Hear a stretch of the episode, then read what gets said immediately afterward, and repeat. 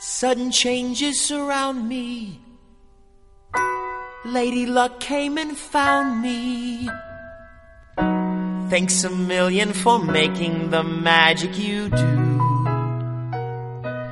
Las plantas carnívoras cuentan con uno de los procesos de investigación más curiosos de la historia de la biología. Durante más de seis siglos nos resistimos a creer que pudieran existir. Es el tiempo que pasó entre las primeras referencias que se conocen y la demostración de que eran capaces de digerir insectos, que llegó a finales del siglo XIX y gracias a las publicaciones que Charles Darwin hizo sobre ellas.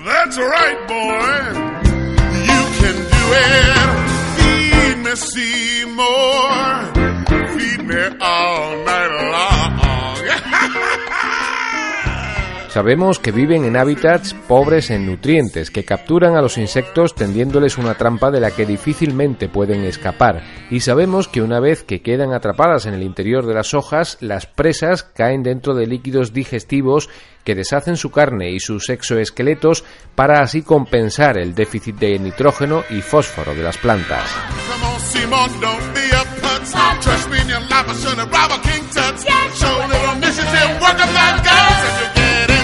Ahora además sabemos que este es el método que utilizan todas las plantas carnívoras de Australia, Asia y América, a pesar de haber evolucionado de forma independiente. Y lo sabemos gracias a que se ha estudiado el genoma de tres especies diferentes, una originaria de cada uno de los continentes.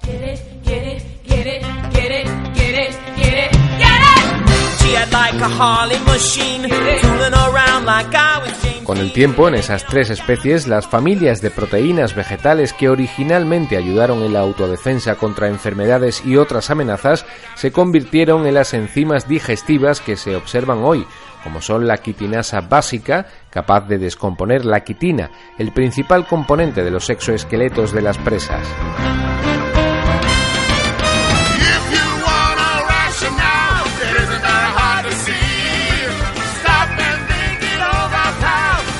Las estructuras que utilizan las plantas carnívoras para atraer y atrapar a los insectos ha derivado en que también haya distintos usos de estas plantas por parte del hombre. Si nos asomamos a una de las conferencias de la Sociedad Internacional de Plantas Carnívoras, eh, sí, existe una sociedad para el estudio de las plantas carnívoras, nos encontramos al profesor Stuart McPherson hablando de uno de los géneros más sorprendentes, la nefentes, la copa de mono. Se come, en muchos casos, con arroz hervido dentro de la misma planta. También se hacen cuerdas con sus tallos que sirven para atraer a los insectos y que llegan a medir varios metros. Y también se utiliza el agua en la que se ahogan sus presas para beber en lugares en los que no es fácil encontrarla o incluso para hacer lavados curativos, sobre todo de los ojos.